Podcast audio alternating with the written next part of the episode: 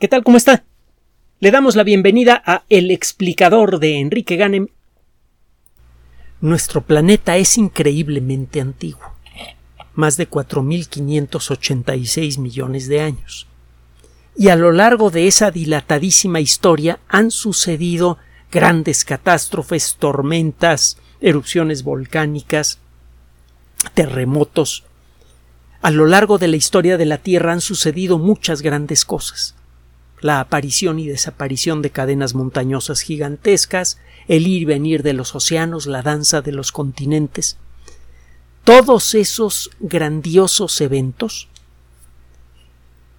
han dejado una huella que se puede reconocer en la roca si uno tiene el talento y la suerte suficientes para ello.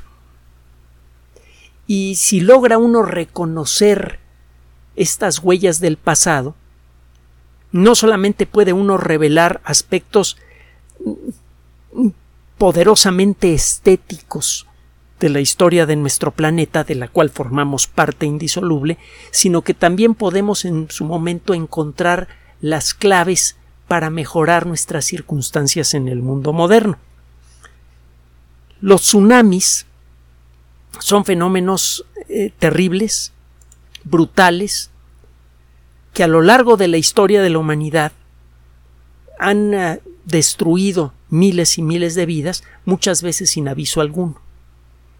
Es solo en el último medio siglo aproximadamente que hemos desarrollado un sistema de alerta más o menos creíble para poderle avisar a la población de una cierta zona costera que viene un gran tsunami. Estos avisos no siempre funcionan. En algunos lugares, afortunadamente, los errores de estos sistemas son del lado bueno.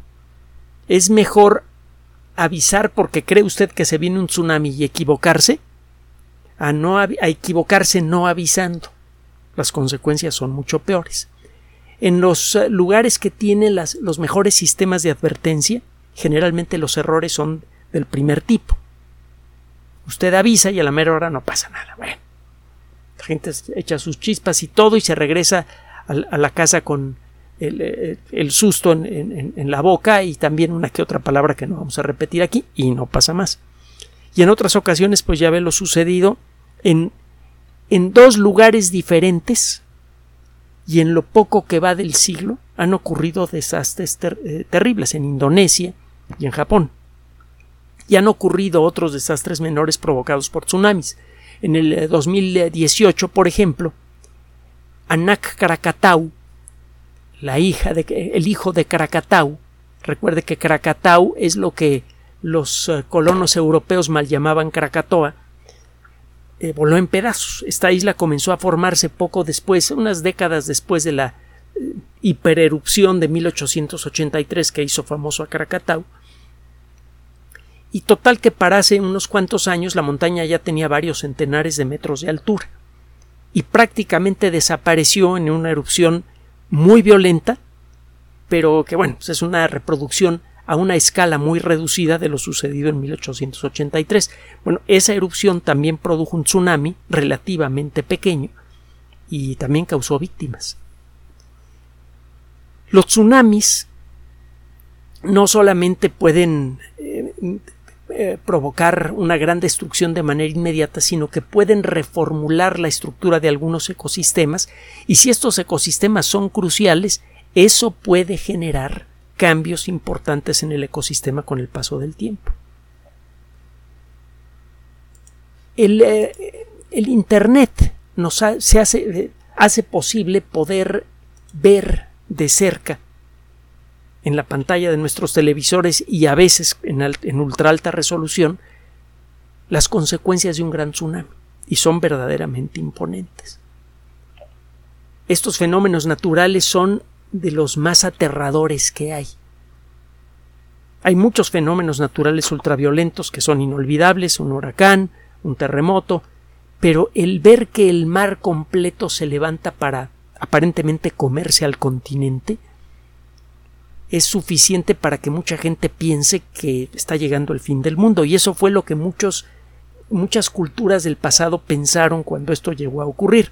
Por ejemplo, cuando Santorini eh, experimentó un evento muy similar al de Krakatau, son volcanes en cierto modo hermanos, tienen el mismo tipo de comportamiento, son volcanes que con el paso de miles de años construyen nuevas islas y luego revientan en erupciones eh, terribles para dejar unas pequeñas islitas en la periferia de lo que fue la, la isla inicial y en el centro queda una oquedad enorme que se va llenando poco a poco con material volcánico y aparece una nueva isla. El proceso ya empezó de nuevo en Santorini. ha sido más lento que en Krakatau. Bueno, el caso es que cuando Santorini estalló, produjo un tsunami que dejó una huella literal, no muy fácil de leer, porque no, no han quedado muchos registros de la época, en varias culturas diferentes. Los tsunamis más terribles, como el de Krakatau, pueden hacer que se levante una pared de agua que cuando menos tiene la mitad de la altura de la torre latinoamericana.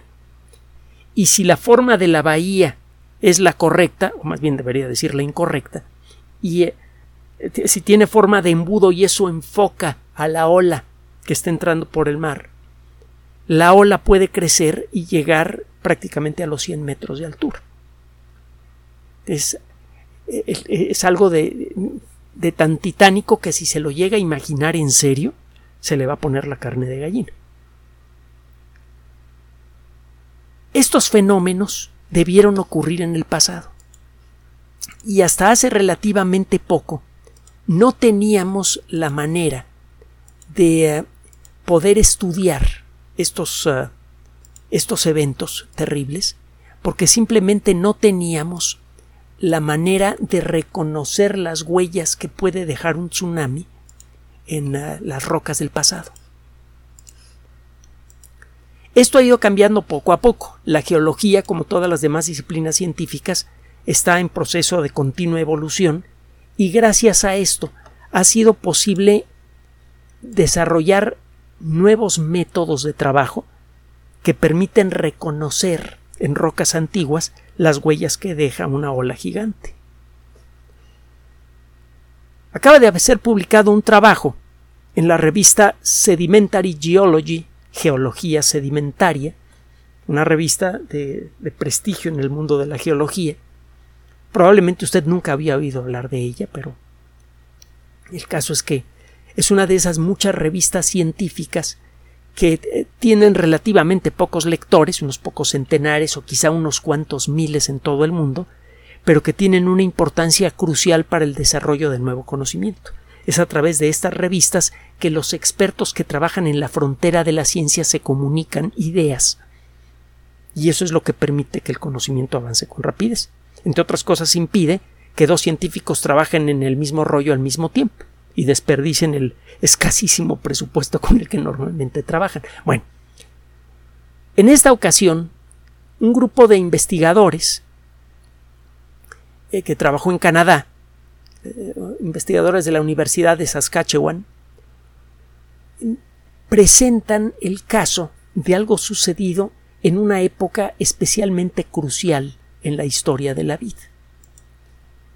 Hace 445 millones de años, la Tierra estaba prácticamente desprovista de vida, me refiero a la Tierra continental. Apenas estaban comenzando a aparecer los primeros vegetales no vasculares, es decir, plantas que no tienen un sistema de, tubería interna para llevar la savia de un lugar a otro. Estas plantas son pequeñas, como no tienen mecanismos para conducir la savia eh, eh, bruta y la, savia eh, procesada de un extremo al otro de, de, su cuerpo, es, no se pueden dar el lujo de construir estructuras muy grandes porque no hay forma de alimentar a todas las células de la planta, entre otras cosas, ni forma de guardar de manera efectiva el, las moléculas energéticas sobrantes producidas por la fotosíntesis. Es lo que hacen las papas, por ejemplo. Esas moléculas cargadas con, con energía capturada del sol acaban formando el almidón de la papa y eso es lo que nosotros aprovechamos cuando las, las cortamos y si usted las, las pela y las fríe en un poco de aceite, eh, entonces usted va a redescubrir un invento que hay que decirlo es mexicano, las papas fritas. Las primeras papas fritas en ser vendidas a gran escala y con las características modernas fueron hechas por una empresa mexicana. Para que vea que hasta en eso tenemos con qué eh, sorprender al mundo. Y lo hacemos con más frecuencia de lo que creemos. Solo que como que no nos creemos todavía que seamos tan capaces de hacer cosas cosas de valor. Pero bueno, el día en que nos caiga el, el 20 ya verá cómo la, ciencia mexicana va a despegar a lo bestia y eso va a hacer despegar a la industria y eso va a hacer que la economía de México se vaya para arriba. Acuérdese que hace poco hablamos de, de esto, de los trabajos, de un trabajo científico que reveló un aspecto verdaderamente crucial en la historia de la vida y este aspecto que revelaron estos investigadores además podría ayudar en mucho a entender mejor cómo funcionan los ribosomas, que son los robots moleculares que fabrican proteínas, y si llegamos a entenderlos bien, vamos a poder bloquear los ribosomas de las células cancerosas sin afectar nuestros propios ribosomas y con eso curamos el cáncer. Y se han hecho ya varios intentos y como que se ve que sí podría funcionar el rollo, pero nos falta conocimiento.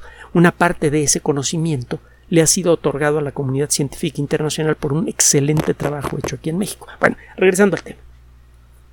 Hace 445 millones de años prácticamente no había eh, vida en la superficie seca de la Tierra. Probablemente algunos de los ancestros de los primeros insectos y arácnidos ya caminaban cerca de las orillas de, los ríos y lagos y, y mares. No lo tenemos claro. Por esas fechas, en algunos lugares, comenzaron a aparecer plantas parecidas a los musgos, plantas no vasculares, lo que decíamos hace rato, plantas chiquititas que no tienen mecanismos de conducción de savia y por lo tanto tienen que ser pequeñas para que a todas las células de la planta les toque comida. También aparecieron otras plantas parecidas a las famosas hepáticas. El tipo de plantas que parecen una especie de alfombra y que encuentra usted en ambientes muy húmedos. No hemos podido encontrar fósiles claros de estas plantas, pero sí hemos podido encontrar fósiles razonablemente claros de sus esporas y uno puede ver cómo en rocas de esta etapa en la historia de la Tierra, que se conoce como periodo ordovícico, comienzan a aparecer estas esporas y en rocas cada vez más jóvenes ve usted cómo la densidad de esas esporas aumenta. Usted está viendo, aunque sea de manera indirecta, el inicio de uno de los procesos más extraordinarios, trascendentes y bellos en la historia de la Tierra, la aforestación.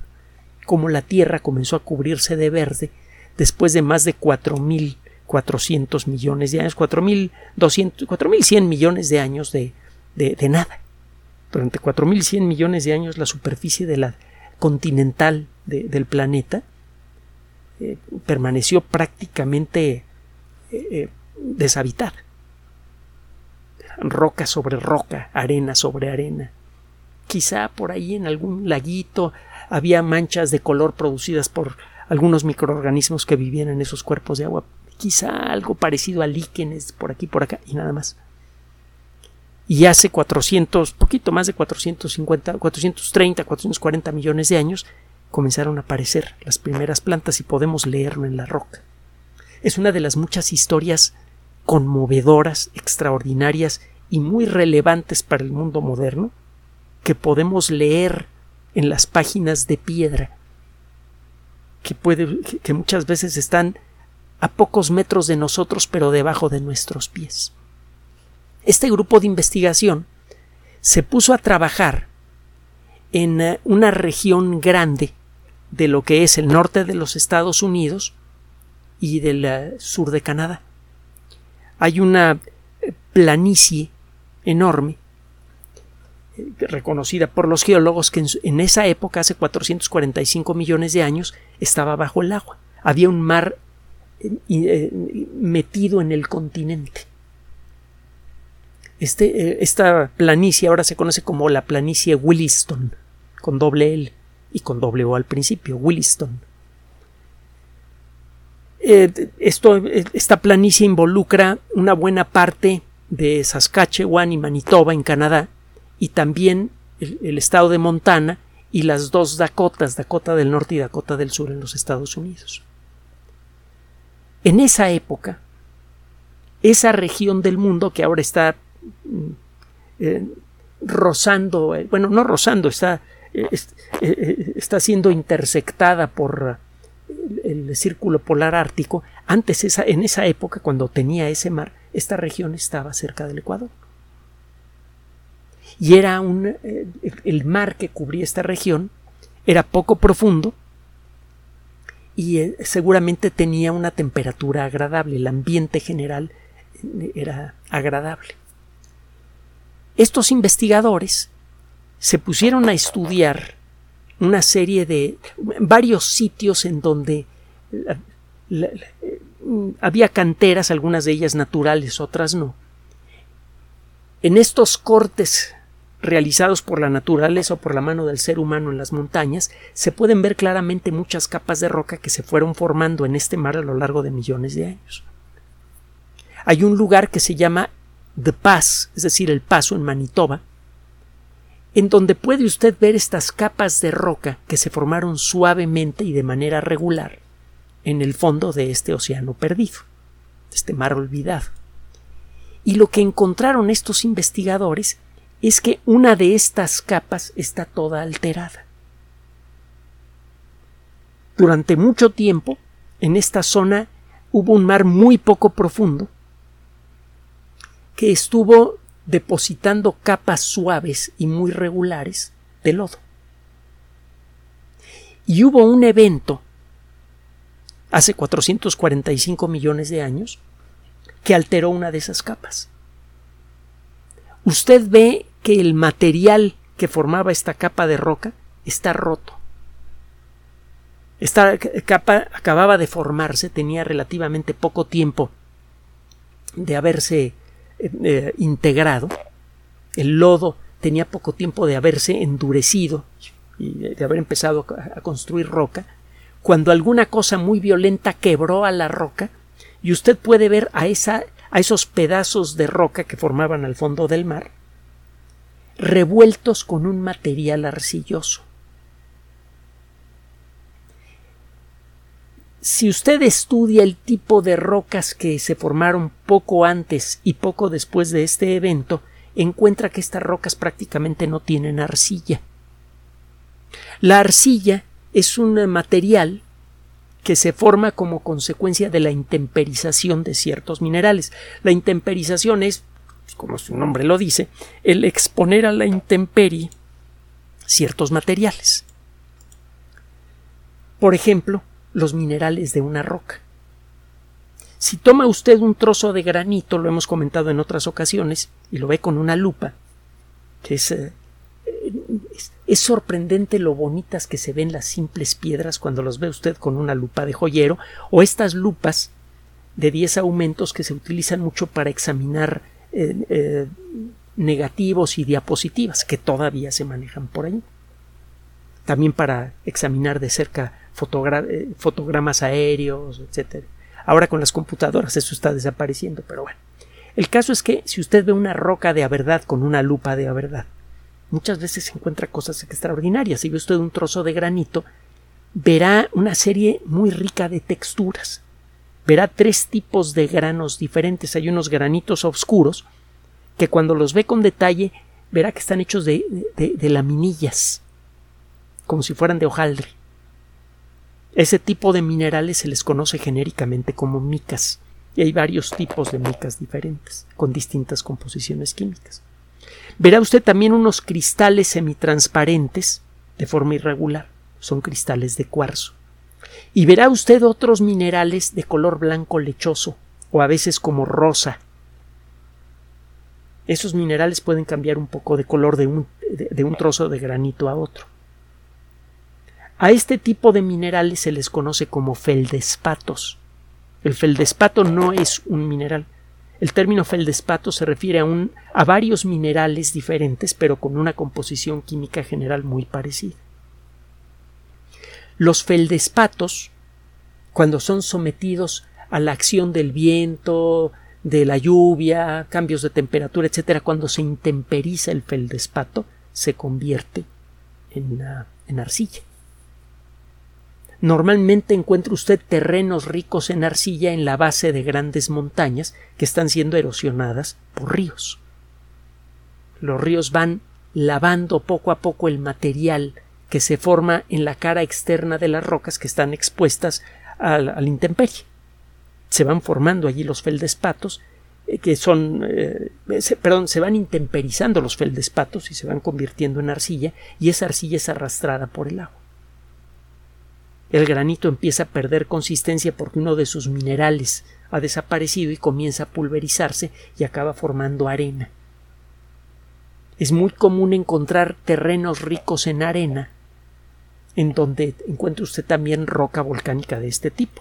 Por ejemplo, en toda la costa occidental de México hay grandes bloques de granito, algunos de ellos con más de 500 millones de años de edad, que a lo largo de millones de años se han ido intemperizando.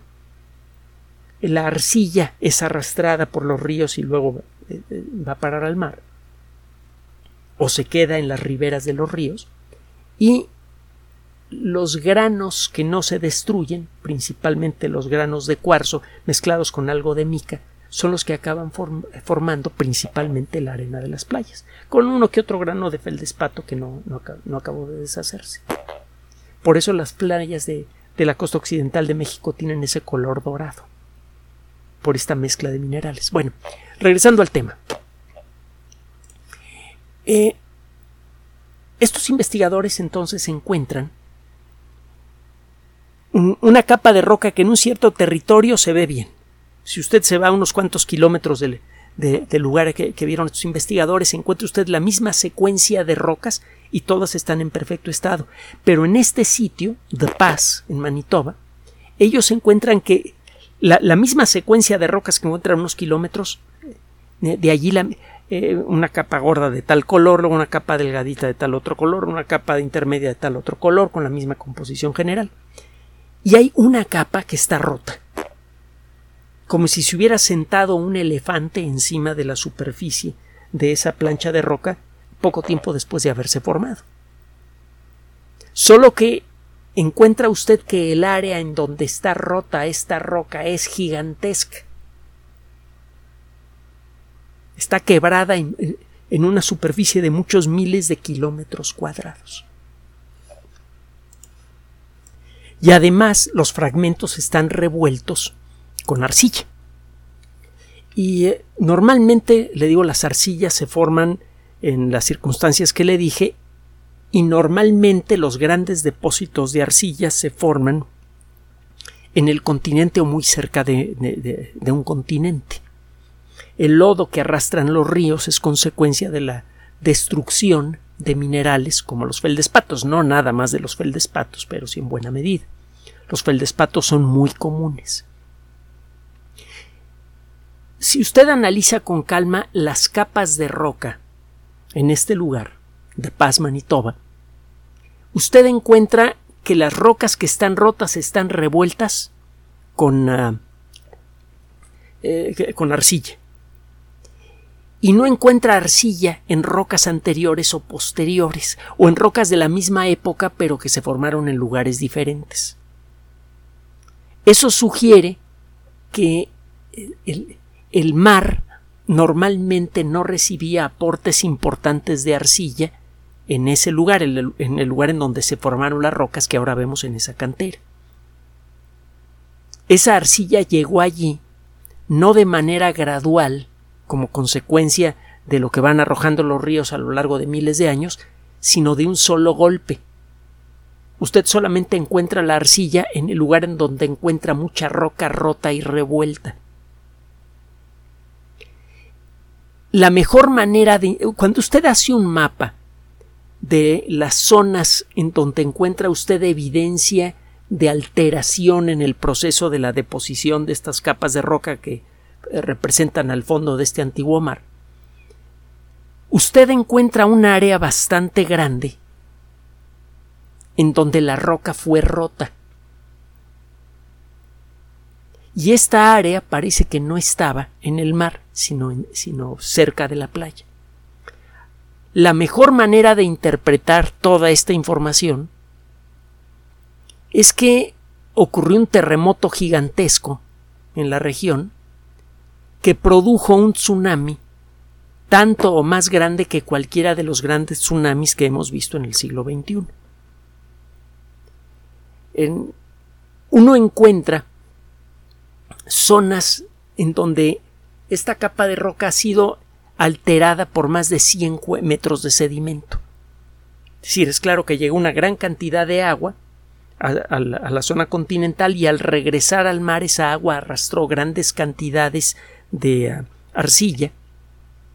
En el proceso el movimiento de tantos millones de toneladas de agua rompió la roca del fondo del mar y los restos fueron mezclados violentamente con la arcilla al regresar el mar, al regresar el agua al mar.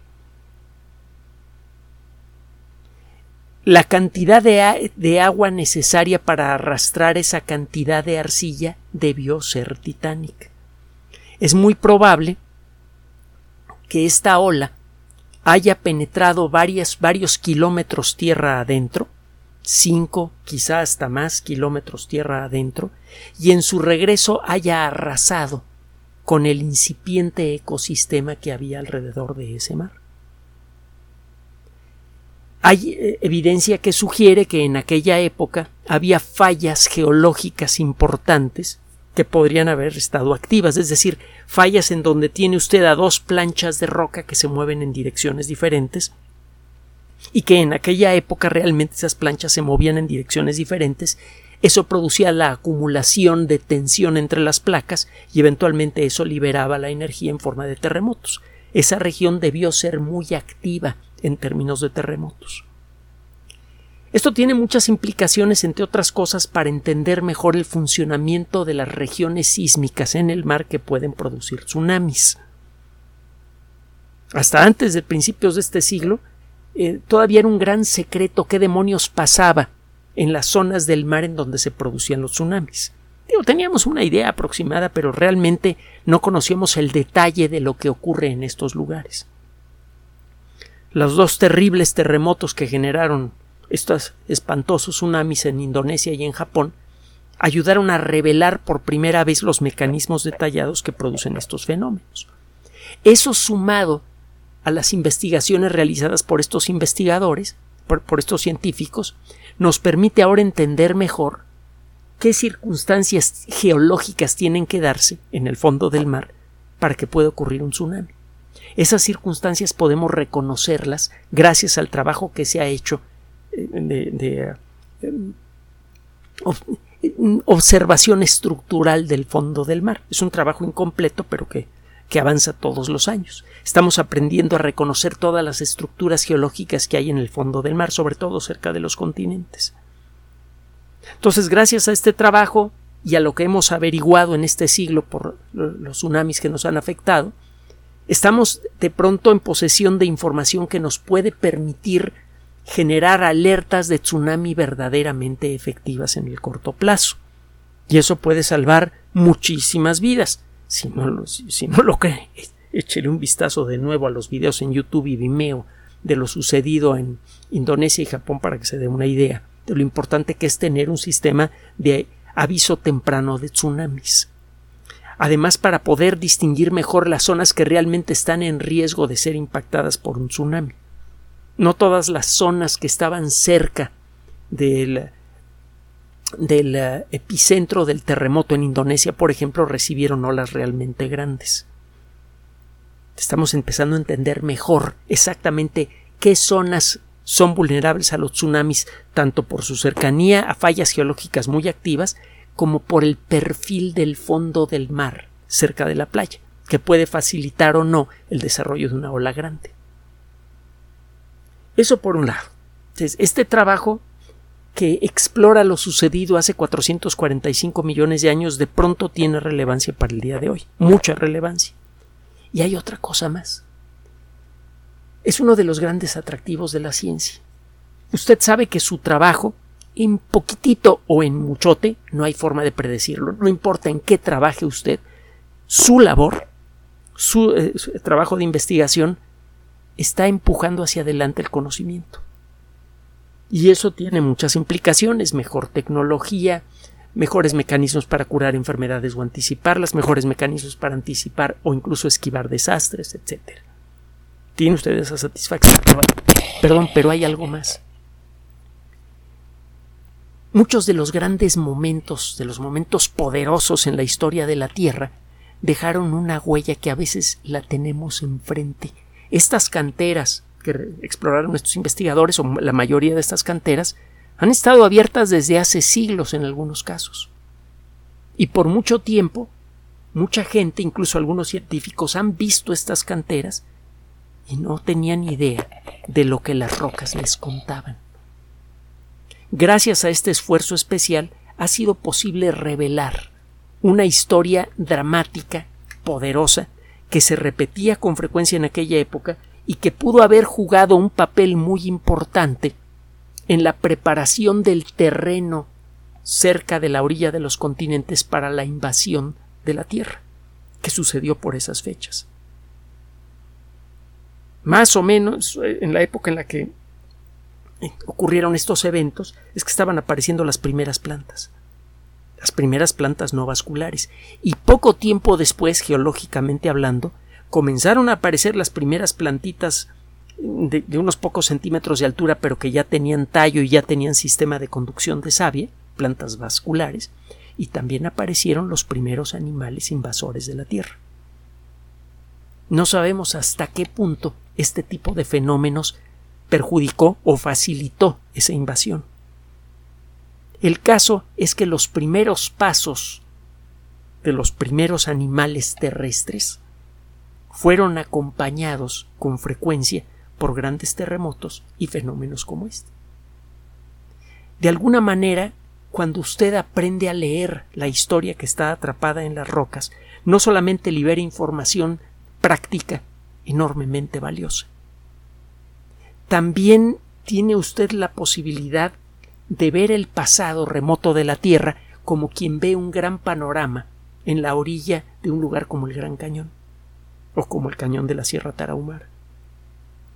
Usted puede ver el inmenso panorama de la historia de la Tierra y reconocer sus momentos más grandiosos y terribles, y puede reconocer en ellos los elementos que conformaron la vida hasta llegar a su propia presencia en este mundo.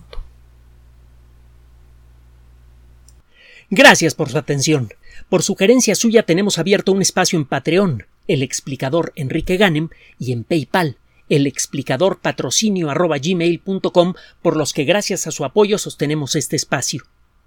Puede usted descargar gratuitamente estos audios en formato MP3 en Spotify y en iTunes como El Explicador sitio oficial y en SoundCloud como El Explicador. Recuerde nuestras redes sociales de siempre, Twitter Enrique-Ganem y en Facebook Enrique Ganem sitio oficial, El Explicador y los grupos que usted ya conoce. Gracias.